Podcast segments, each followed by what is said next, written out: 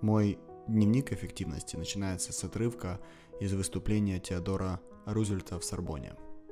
Не критик имеет значение, не человек, указывающий, где сильный споткнулся.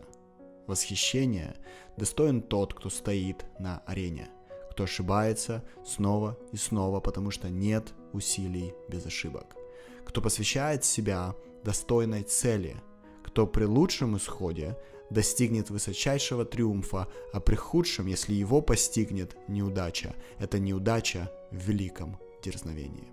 В своей жизни стоит выбрать великое дерзновение, потому что путь в этом дерзновении фундаментально вас трансформирует.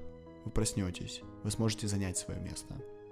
И сейчас я хочу с вами поделиться заметками о том, как понять, поставили вы себе невозможную цель или нет. Я определил 5 критериев невозможности. Первый критерий – это критерий желанности самого пути – Люди часто заинтересованы только в результате, они не хотят процесса достижения. Цели, в которых вы не хотите процесса, являются нежеланными. Например, вы хотите сбросить вес, но не хотите испытывать чувство голода. Или хотите денег, но не желаете их зарабатывать. Чтобы достигать нежеланных целей, нужно заставлять себя делать вещи, которые не хочется делать. Желанная цель в свою очередь, это цель, в которой процесс важнее результата. Например, вы любите бегать по утрам и поставили себе цель пробежать марафон.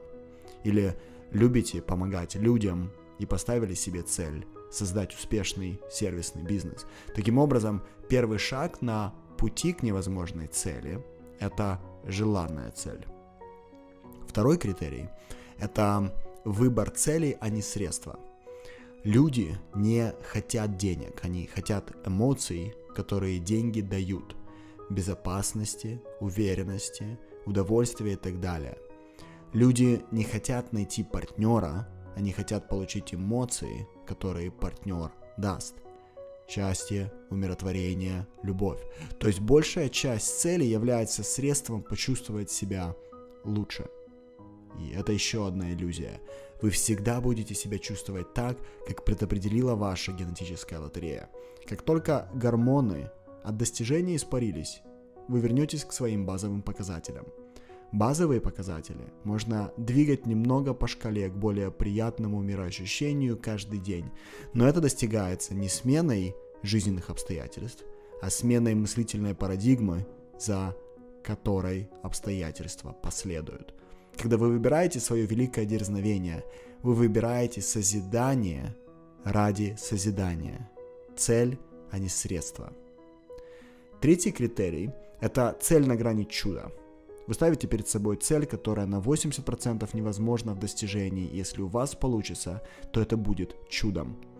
Наша задача заранее смириться с тем, что мы здесь ради пути, а не ради результата. Мы знаем, что путь нас трансформирует, и этого достаточно. Четвертый критерий – четкое определение результата.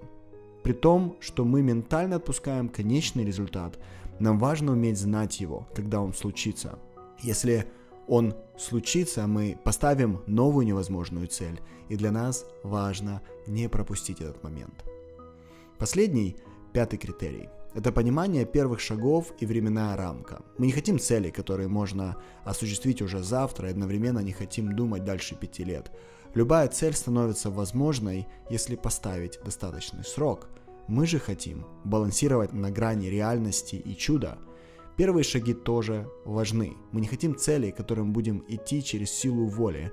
Мы хотим, чтобы первые шаги были понятны, и мы испытывали огромный интерес их сделать. Но дальше часто бывает так, что мы погружаемся в сомнения, это надолго нас останавливает.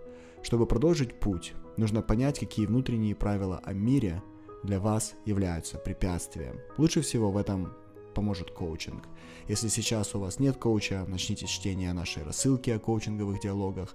Когда вы поймете, как вас тормозит ваше привычное мышление, вам будет проще не останавливаться идти дальше к своей невозможной цели.